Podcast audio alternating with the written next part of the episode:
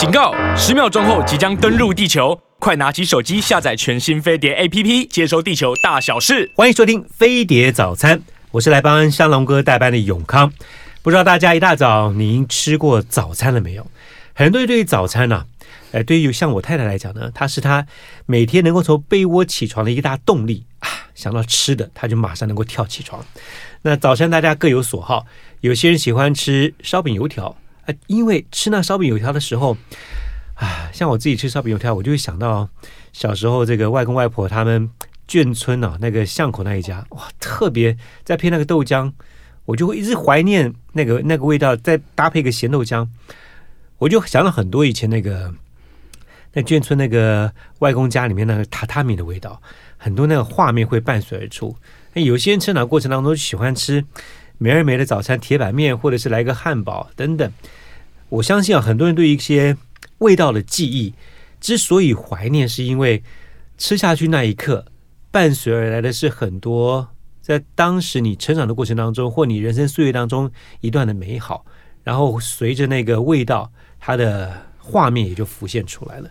所以就是很多为什么古早味啊会让人那么多的怀念。今天一大早呢，我们就透过一个好的味道，也带您回到或许也跟你有交集过的人生。那么一段的交汇，我们今天现场邀请到的是传统滋味全新感受苏老爷古味创新馆的执行长苏立奇。哎，苏执行长你好。呃，各位听众大家好，主持人好。其实刚刚主持人在讲的时候，我那画面就一直跳出来，然后我你们发现我一直在吞口水，一大早就是哇，那个画面不停的跳。我，我说的真的没错，因为我曾经听过一位美食家哦，嗯，他讲过一段我呃分享，我觉得这真的是如此。人类的四大文明，嗯哼，这四大文明古时候那个字哦，除了中文，现在的现在的华人还看得懂可以解释之外，其他你说什么印度的梵文啊、埃及古文字啊，现代他们的埃及人根本就看不懂。但是古时候他们吃的食物的味道，一代一代相传下来，这个对于美食、对于家乡味、食材或者是那个料理的记忆，哈，是自古相传至今不会断的。文字跟文化可能因为某种地缘关系，什么会有被改变之类的。但是对于吃的东西，你中东吃的、欧洲吃的、美洲大陆吃的或亚洲吃的，那味道就是传下来，那个是不会改变的。嗯，哎，这个就是食物对于人的记忆一个美妙的作为。呃，我通常把这个称称之为叫做情感的连接。是啊，没错啊。对，就是一代一代相传，嗯、然后扣紧中间那段连接，然后那会让你勾起很多。很美好的回忆或者是记忆，嗯、是，所以，我们今天聊到这个苏老爷，你光听苏老爷三个字，老爷，哎，这一叫出来就有一个味道出现了，那个、感觉全身就很 很很舒畅的感觉。好，苏老爷，呃，其实，在台湾已经很知名了啦，嗯、尤其到了高雄，有人说这个是到了高雄必须要的伴手礼哈。嗯，谢谢。花生麦芽糖，跟我们分享一下这个搭上苏老爷这品牌故事的一个由来。嗯呃，其实一开始是我的父亲从从台北带下去的。嗯、那最主要是他的呃，他的哥哥教导他这样子的一个技艺。嗯，那其实传承到我这一代的时候，呃，已经我们已经算是第二代。那我记得小时候，呃，应该是国小、国中的时候，那个常常你的睡睡醒的时候，就是整间的。甜甜香，麦芽糖的香味，麦芽糖的香味。嗯、对，我觉得小时候唤起唤起我起床的，大概就是那阵阵的麦芽香、欸。所以每个人起床都有原因啊，是是，是不是？嗯，对。那我爸就是呃，把这样子的一个记忆就在高雄扎根。嗯，那初期呢，他其实我们是没有对呃对零售业是没有做的，都是做批发。嗯、那呃，很多时候。很多人像包括现在人家在跟我说，其实这个东西就是他们长辈小时候二三零年代长辈的零嘴。那那时候我要接的时候呢，呃，其实有一个很重大的因素，是因为我的客人告诉我。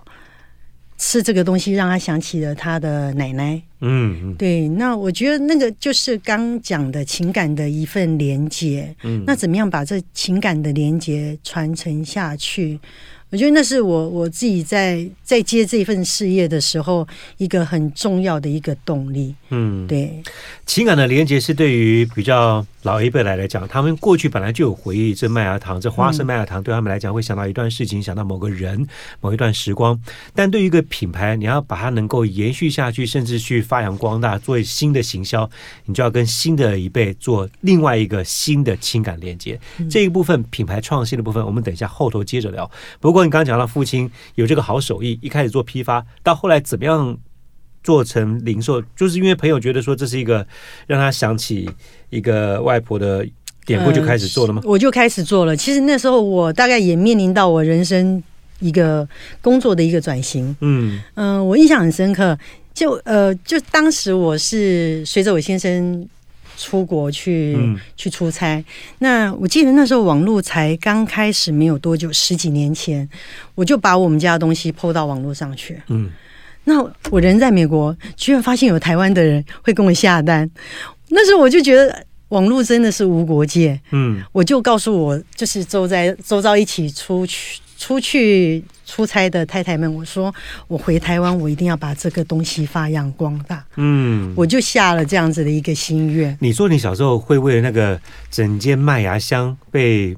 这诱惑起床，甜甜醒来。你你那时候怎么吃麦芽糖？因为我还记得我小时候怎么吃麦芽糖。啊，您说麦芽糖可能是那种金黄色的，这样对，一个罐子，然后我们必须要用那个不管是汤匙或筷子，把它自己这样卷卷卷卷卷卷起来，这样含在嘴巴吃。对，大家吃法吃法都一样，嗯、但是我们家麦芽麦芽糖是不一样的。嗯，我们家麦芽糖是那个金黄色的那个去煮了之后，嗯，然后等它变冷变硬之后再拉，拉了变成白色的，嗯，再裹上花生粉。很惊人呐、啊！贵公司的网站上面那段连接到 YouTube 上面的影片，因为它拉长变成像白石一样的形状，连老外看了都觉得很啧啧称奇。那个浏览次数可以破两千万啊！这个都叫我不晓得该往下如何接。对，没就是没有，本来一开始没有预期，没有想到，就是一个原始，就是觉得说这个的味道应该要有继续延续下去，但周边做出来的一些做法，嗯，得到的回响是本来没想到的。没有想到过，从来没有想到过。但是我觉得我这几年，呃，这两三年来，我一直往往回头去看，嗯，我觉得那个就是就是一步一脚印这样串联好的。嗯，不管你遇到什么样的状况，嗯，其实我觉得那个就是他就是已经准原本就准备好在那边，那等你去把它。这个讲好像有点太抽象了。不会，我们可以把它想象的非常具象化。啊，是，对，它本来就在那边。对，但你有那个心之后，点燃有那个心之后，对，就把它发扬光大了。不过这过程当中一定有很多不同的创意跟新的想法加进去啊。我们等一下休息片刻，回来继续聊。欢迎回到飞碟早餐。如果你今天早上还没有吃到早餐的话，光听我们刚才那一段呢，就开始。不能说唇齿留香，因为你还没吃，但是那个香味啊，伴随着画面就到了我们周边的空气氛围当中了。来，这个古早味的花生麦芽糖苏老爷，现在是我们店面是开在高雄嘛，对不对？高雄对，嗯，然后也是大家非常喜欢去买的伴手礼，主要原因是我看那个盒子包装啊，那上面的图案就真的很有古早味啊。但虽然有古早味，但是又是现代的一个包装，所以是蛮适合去送礼。也蛮不错，不过我们刚刚聊到爸爸带了这个好手艺到了高雄之后，这怎么样？因为我们一般一般外行人吃的话，就是麦芽糖甜，花生香，但是做的功法其实蛮蛮费工的。我看你们说要花十万秒。二十八个小时，二十八个小时。对，我觉得你把它换算成十万秒，做成标题就很有新闻感。哦，这样啊，谢谢你，这样 获得认同，谢谢谢谢。因为十万秒，哇，这个标题一看，嗯，我们就开始思考到底要花多长的时间。嗯，这二十八个小时怎么样去酝酿它的？这二十八个小时，呃，其实我现在大大概稍微讲一下我们的制作流程。嗯，就是麦芽它来的时候，它是流流态状，那我们会先煮过，煮过之后把它水分都蒸发掉了之后，等它变冷变硬，一直到变硬之后就开始拉，在拉扯的过程过程当中，它包入了空气，嗯，混合之后它就变成白色，嗯，这是一个物理现象。嗯，对，那等它。在拉的过程当中，它又慢慢的又整个开始软化，软化之后，我们会开始包进我们的麦芽糖。那我觉得其实最主要的就是，嗯、呃，我们保有它最传统的一个制作方式。这个这个呃，你说不断的在拉拉长拉细拉长，这个是机器无法取代，一定要老师傅去拿捏那个时间跟 timing 吗？呃，早期是这个样子，那但后来这十几年，我们是用这个。拉最久的这个部分呢，我们是用机器来代替。嗯嗯，对，以前大概这样子拉拉一块，这样要把它变成白色的话，可能需要半个小时以上。哦，对，需要。所以你看，我们高雄的那个肌肉二头肌都很壮，是是都很壮。网络上都有人留言了。对，那这样拉完之后，现在那个部分已经由机器取代。嗯，那在那之后呢，开始包。嗯，的过程一直在到拉成小河，就是人工。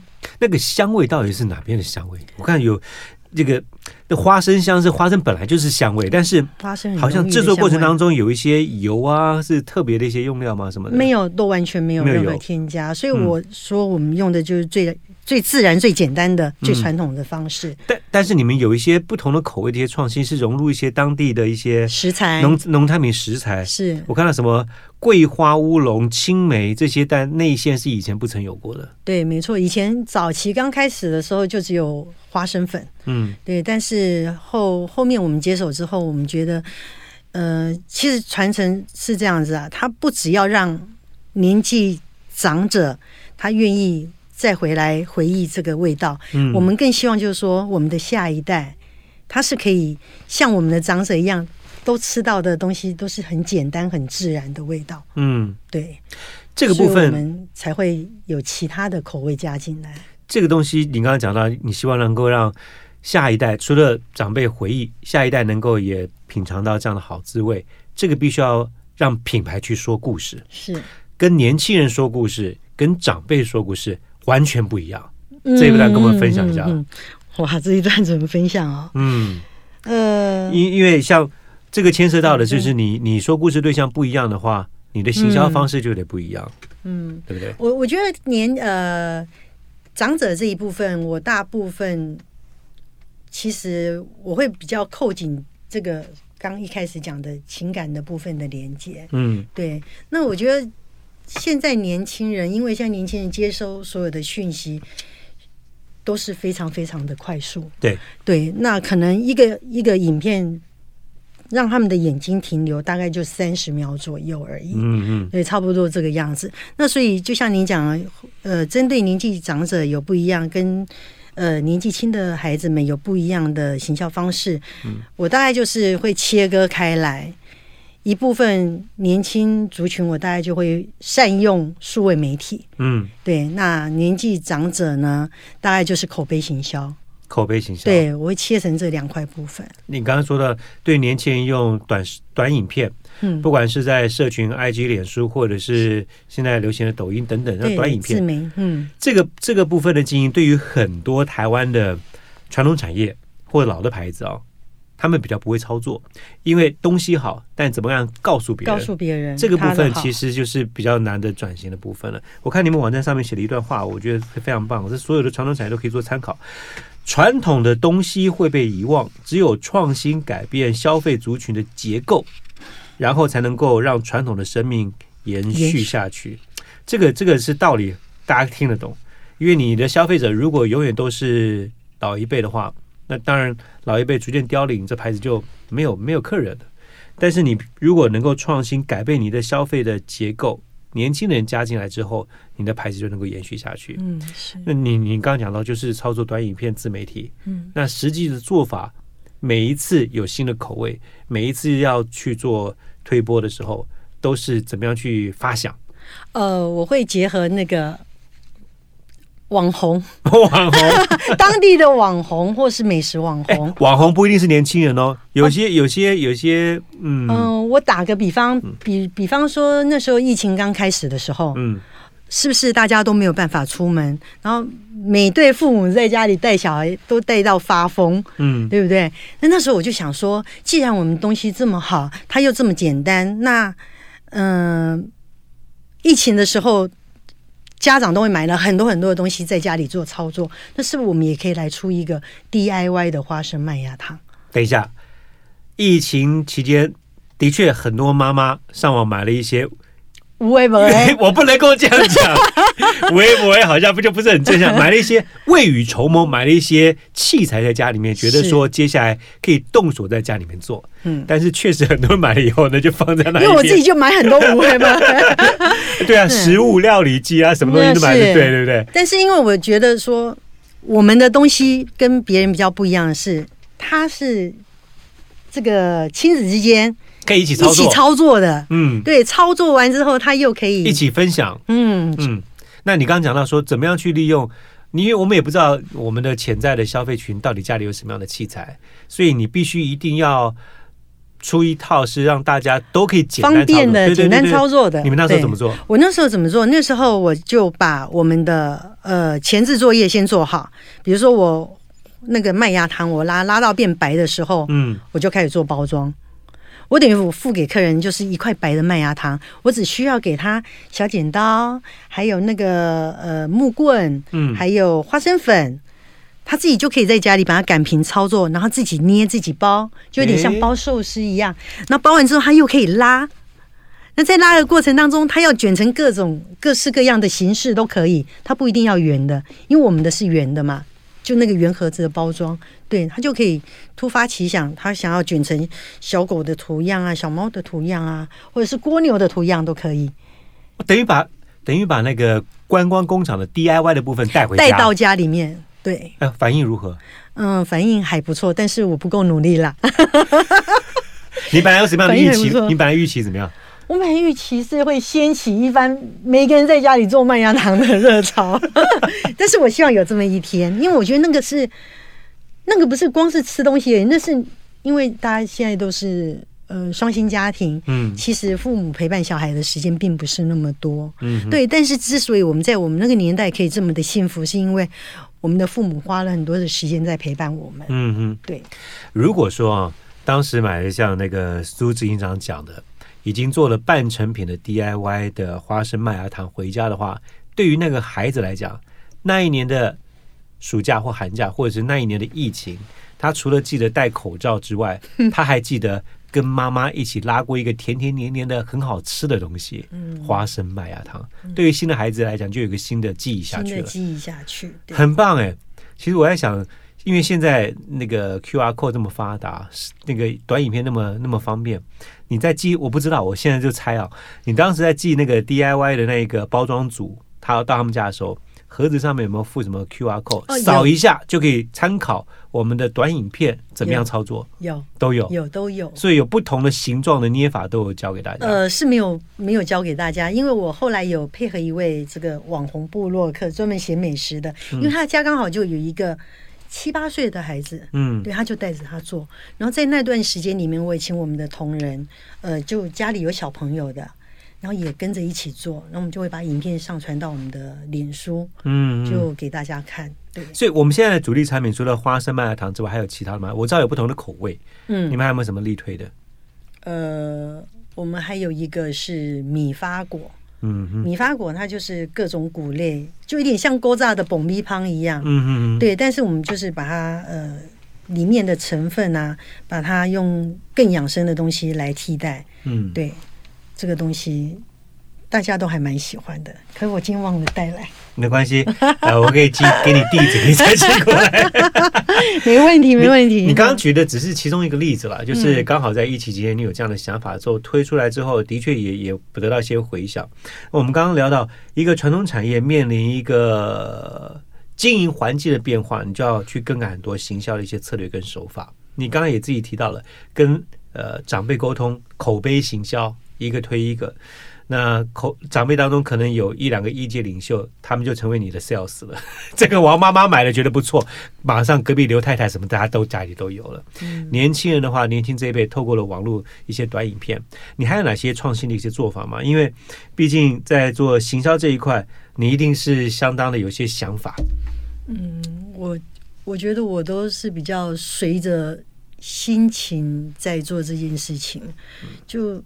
都是突发奇想，嗯，我没有特别的，没有，我觉得是那个对市场的敏感度，嗯，会让我去做一些呃，比如说早期一开始，其实那时候网呃网络各方面自媒还没有那么发达的时候，社群也没有那么发达的时候，我就在我们就创了一个粉丝业，所以我粉丝页创了十几年了啊，很早哎，很早，非常早。但当然一开始的人数不是很多，但是就是慢慢经营，因为最主要我只是，所以我想我在这边我想要跟就是有心想要创业的朋友们。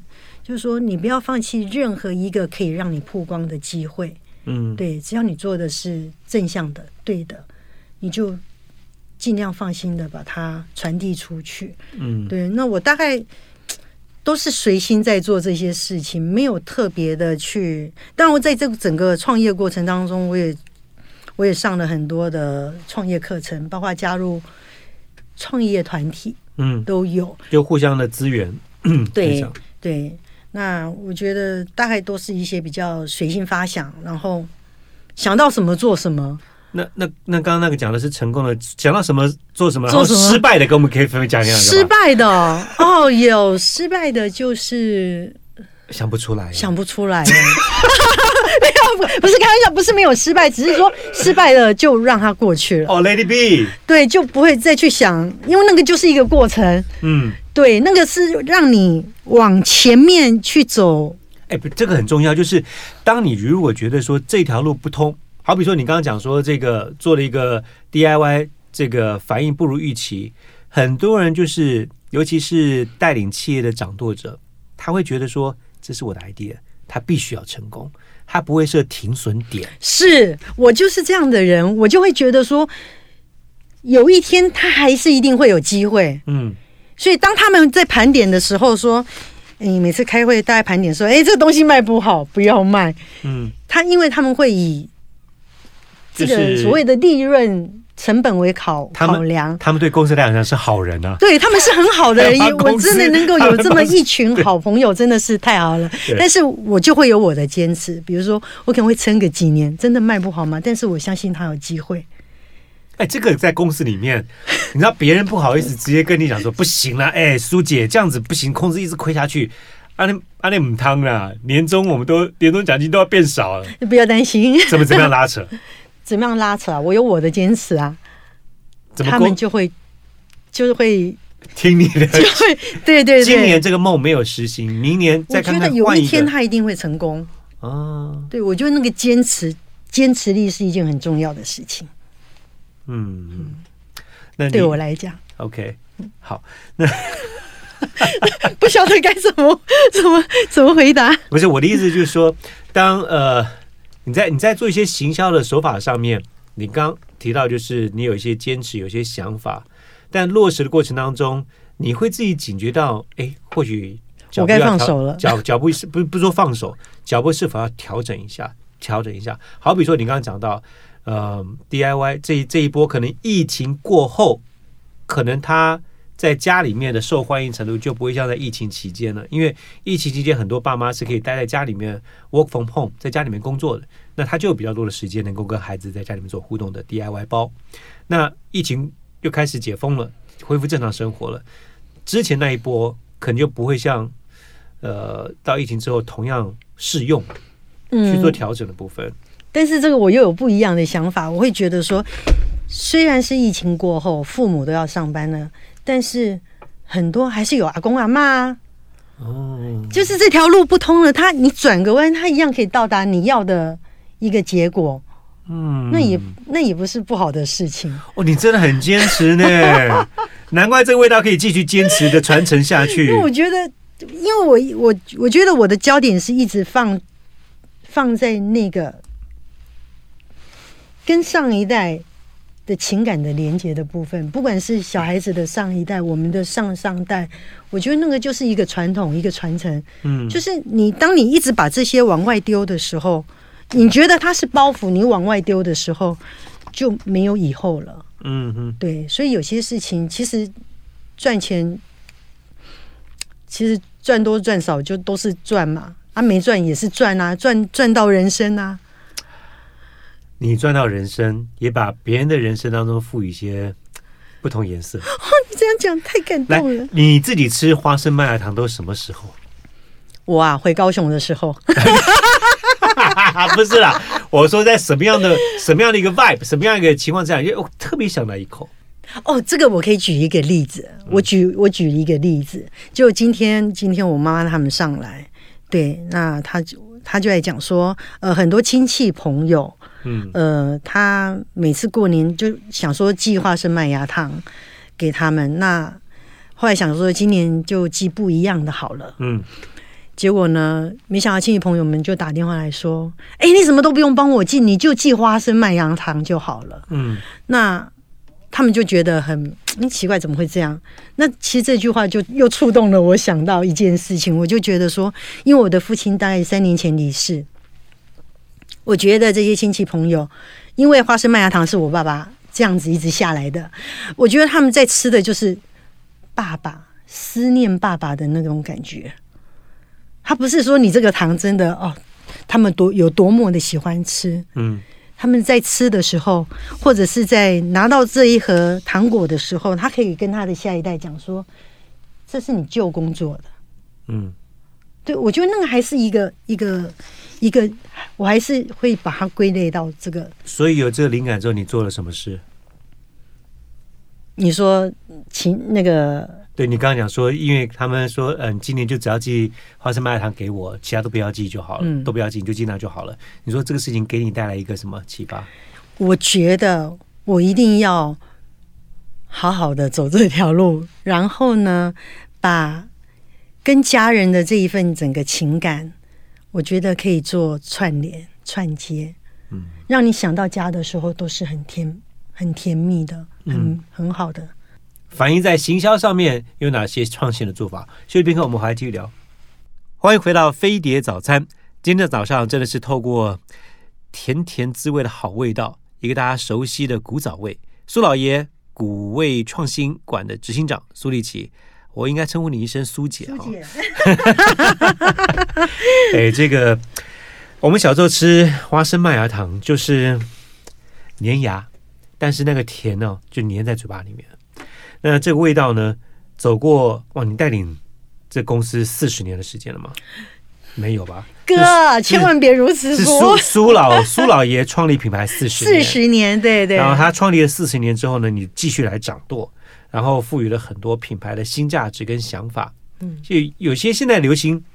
有些流行传统产业流行异业结合，或者是跟不同的，呃，你刚刚讲到说有跟当地的一些时令的一些食材加入当中，像是桂花乌龙啊、青梅啦这些风味，本来没有想过会跟麦芽糖做结合的，但它产生了新的风貌。还有没有什么像类似这样的合作？嗯，之所以。其实之所以会跟当地小农合作，是因为我在小农啊，对小农合作，嗯、是因为呃，我在整个创业过程当中，我结识了非常非常多的，一样都是创业的中小企业的，甚至于微型企业的一些好朋友。嗯，那他们本身都会有自己的产品，那有很多都是都是呃，如果那个有一很多都是小农，嗯，那在。在想说应该要怎么样达到这个所谓三赢的一个一个方式，嗯，所以我就会拿他们的产品加注到我自己本身的产品里边，然后这些东西通通都是经过经过我呃实地的去看产产产地，嗯，然后确定它的确就是跟我们的东西一样，就是没有任何添加，嗯，我才会把它。加到我们的产品里面，嗯、对。那我打个比方，就是那个青梅花生麦芽汤，呃，它是哪里？甲仙，高雄甲仙。嗯、那我们都不知道甲仙它的它的梅子啊，是全台湾产量最大的。嗯，对。那当初一开始在跟这个甲仙农会合作的时候，也是因为这样一个因缘机会下认识这位同学，嗯、那觉得有机会。可以把他们的东西入到我们的产品里面。嗯，那我想说的是，就是说，在你的创业过程当中，不管你的事业大事业小，嗯，那我觉得就是很多你想要去做的事情，其实你就是就是去做。嗯，对。那只要你你你的心里是想的是。不再是你自己的时候，因为你一定是希望对方很好，那想的不再是你自己的时候，那我觉得这个东西就会就会卖，就会好。再一次，好是。当你想的不是光是自己的产品，产品要销售出去，就是你你除了利己之外，如果你把利他的想法放进到你的产品当中的时候，那扩大的效益，它会直接反映在销售上面。是是，那是你没有屡试不爽吗？屡试不爽。哦，我觉得那是你会没有想到的一个加成效果。嗯，你因为因为自己我们本身。苏老爷古味这个创新的花生麦芽糖是要求是没有添加任何的人工香精、防腐剂，是基本的条件。这是基本条件，也要通过食品的 SGS 的检验。所以你在要求你的合作伙伴上面，也是也必须要做得到。是，但有一些小农，他或许未必像会把自己的食品送到 SGS。我们会送，你们会送？对，OK。因为送。你刚刚讲到说，很跟很多伙伴，有些甚至是比较微型的，他们的资源可能比你买的更少一些。但是同样对于自己的产品是有信心的，有信心，然后也跟你一样有很多的梦想，把他们的东西能够推广推广出去。所以我们看到的是苏老爷，你有比较多的资源，那怎么样去跟他们在你自己达成好的一个品牌延续跟销售的时候，也帮人家一起去圆梦？这个过程当中可以跟我们进一步做分享吗？因为我相信苏姐虽然今天跟我们这边开口而谈，讲到很多自己的梦想，但应该也曾经碰过一些挫折。那这些更比你更小、没有资源的，他们碰到挫折的时候，你怎么样去给他们鼓励，或者是他们碰到瓶颈的时候，该怎么样寻找一个新的出路？哇，我这个问题好像可以写一本论文呢。对，我就会想这个。简单来讲啦，怎么样在你刚刚讲到说，除了利己之外，也要利他，除了用别人的产品融入你自己的食品当中之外，他们碰到瓶颈的时候，你给什么建议？呃。我给什么建议？我我鼓励，鼓励，对，天无绝人之路。我我真的我最常讲的就是这个，跟我的这些小农们讲，是、嗯、对，初期啦，因为现在现在没有，现在因为我有店面，嗯，我唯一可以呃一起共好的方式是我辟一个一个 corner，要卖他们的，对，就让他们东西有有。展现的曝光的机会，曝光的机会。哎，你刚刚讲到曝光，你上段也有讲到曝光，不要放弃任何一个能够曝光的机会。我我比较好奇，一开始媒体开始给给你做报道的时候，是怎么样的一个机缘，让你因为很多人都想要希望媒媒体来报道他的，但是不是每个人都认识记者或认识媒体的朋友，或者是有这样的资源。那一开始有媒体跟你接洽的时候，你是怎么样开始有个揭露？大家很想要知道像这一点。一开始我觉得这是我呃工作转型的一个机会，你看又利己了。哎，但但是我觉得真的就是那位客户他打动了我，觉得应该要把这样子的东西持续下去，所以我才告诉我的朋友们说，我一定要做这个，而且我一定要把它做成做到高雄伴手礼。嗯，对，那。一开始有媒体要来采访我说，我跟我的父亲，是因为参加高雄伴手礼，就是每次市府在评选那种伴手礼的过程获选吗？还是不是？嗯，是要让人家知道我来高雄，我来台湾，我就是要买它。嗯嗯嗯，对，是这样子。嗯，那一开始有媒体来采访的时候，呃，我们原本我父亲原本没有答应，他觉得说我们就是这样小小的做，嗯，那万一真的媒体报道了量变很大的时候。你会破坏了产品的品质。哎，其实很多人担心这个啊。如果它并不是一个规模性的工厂，所以后来我就告诉我的父亲，为了让他安心，我说我们只接单做。嗯，只接单做，只接单做。嗯，包括我一直到目前为止，我们的出货都是接单出货。嗯，我不会做起来，做了这样堆叠起来，然后不会去囤货了，不会囤货。嗯，所以我们有库存的问题。嗯。那回到刚才媒体那个部分，你后来说服爸爸愿意接受采访？对他，他他不愿意啊。但是我觉得说，我就动之以情，我说这是我工作的第二个机会。嗯，对我很想要做这件事情。嗯，对，那可不可以让我做？嗯，他就点头了。结果上了媒体之后，嗯，单接不完了吗？你当时都只有几个人在做，的确是接不完，都可能排到半年、一年后啊。对，但是因为那是因为我们坚持，就是我每天大概就多做多少量。是，对。像像有段时间，即便到现在了，观光工厂这事情哦，通常上媒体报道机会比较多，所以很多人尝试做观光工厂。因为我自己当记者，我觉得有一个工厂，它画面会比较丰富，然后也有人有互动，那做做成报道的话，就比较有血有肉。但是我知道，好像苏老爷并没有一个观光工厂，你怎么你怎么没有去做这方面的尝试呢？嗯。一开始会想要做观光工厂，但是因为后后来有一些考量，觉得这样子观光工厂方式是把人带过来嘛，嗯，对不对？他在这边操作完之后，他就忘了，所以这也是后来延伸到我们把小的观光工厂带回家，嗯，带回到每个人的家中，让每个人在家里可以操作，嗯，我觉得这也是其中的一个一个。不一样的转换方式，嗯，对，很多时候就是台湾人喜欢一窝蜂哦。你看那个蛋挞啦，什么排队排到疯掉，后来就一家一家店就收掉。那个花生麦芽糖在你那一波媒体曝光之后，你说单也多，但你怎么样？你怎么样让那个牌子能够是长销，而不是一下子一个热潮过了就热潮过了就没了？嗯。嗯就细水，其实食品界常看到这种状况哈。对，细水长流。嗯嗯、呃，但是我会把顾客的所说的话都听进去。嗯，对。那你可不可以举几个例子？因为细水很多人都细水，但未必能长流。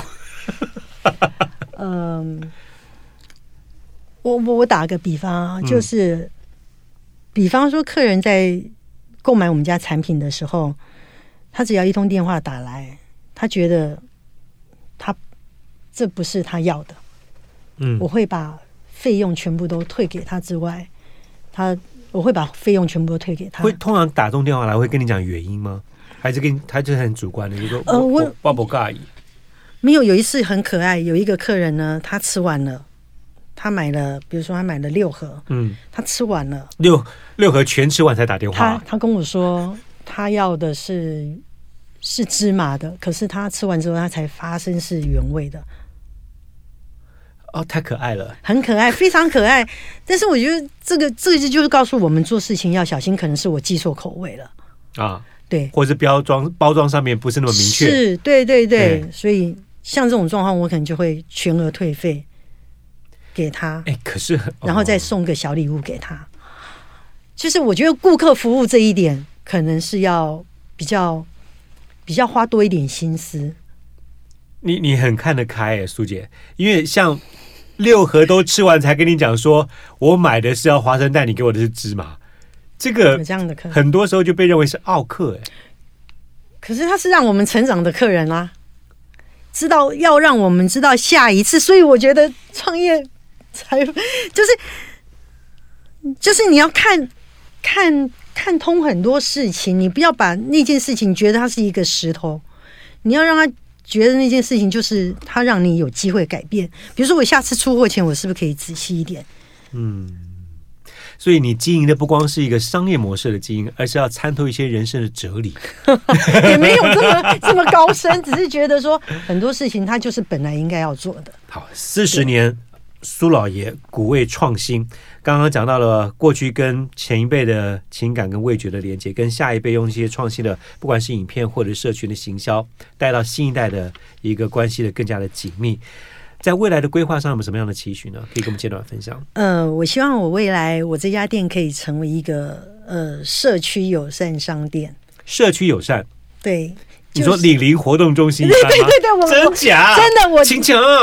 我真的当时我有这样的想法，三年前我开始有这样的想法。我希望我们这个店可以成为社区友好商店，就就我就经营我这块社区，我把我这块社区经营成这个所谓的善的善的能量的流动场，那它一定会往外扩散。大家没事来串个门子泡个，我希望这样子，所以我我们同事也都很好。我希望呃，就我会跟我们同事讲说，不管任何一位客人来，他买。一百块，他也是客人；他买一千块，他也是客人，都是一样的客人。嗯，对，我希望这样子啦。当然这，这这有梦最美了，有梦最美，对对，希望相随，对对对。哎，谢谢苏执行长，你今天跟我们分享的不是不只是一个古早味，大家记忆当中的好味道，年轻朋友未来可以在生命当中加入的新色彩，更是一个，我觉得你经营的是一个美好的生活，生活可以在这氛围当中。因为你有这个理想上面，就算是赔钱，不顾同事怎么说，还是觉得未来还有机会再翻转，一定有机会。我想，我相信就是这一份心才能够把一个味道继续传下去，嗯、要不然很多时候年轻一代就不做这个事了，嗯，对不对？是，嗯。那我在这边也要讲说，就是因为呃，这十几年来创业有一些，就是有一些很多的美眉角角，那可能也不是这这短短时间可以说。那我很愿意，就是说。我也很愿意分享我这些这些年的一些创业经验或者是一些想法。嗯，那有任何问题，其实都可以直接来找我。你就免费咨询顾问、哦？对，是是是。哇，就就友好商店去找你开杠的对啊？对，就是可以直接找我。对，然后大概我很愿意分享。我我觉得今天虽然短短的不到一个小时跟苏姐这样聊天哦，我你看你来之前我还特别穿上外套，因为我们播音间。蛮冷的。哦，讲完话我就可以脱外套，因为苏姐本身就是有温度。谢谢谢谢倪林，谢谢。谢谢谢谢。谢谢。